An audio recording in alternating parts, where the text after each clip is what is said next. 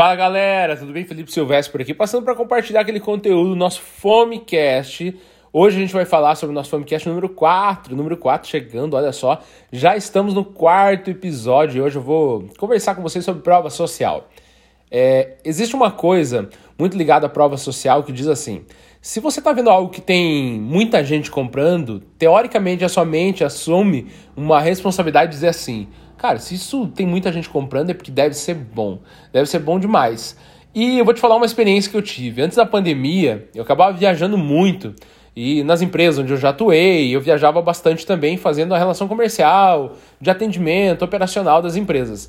E eu lembro muito bem que era comum eu ter que parar em alguns restaurantes de beira de estrada, de rodovia, para almoçar, para jantar, para tomar café. E eu lembro muito bem que numa oportunidade a gente olhou, tinham dois restaurantes, tá? na, aqui no estado do Paraná mesmo. Tinham dois restaurantes, um de frente para o outro.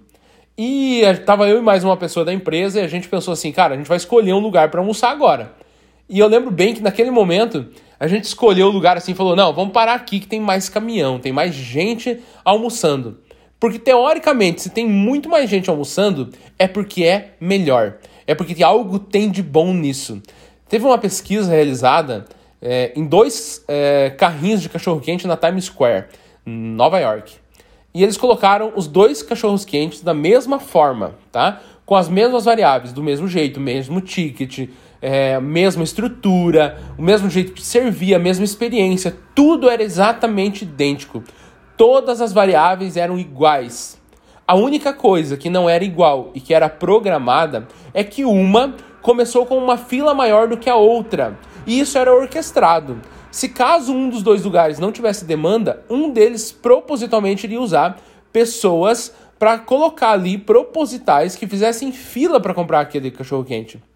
E o resultado é o mais incrível. É que aquele carrinho de cachorro quente que colocou mais pessoas na fila vendeu o dobro. Isso mesmo.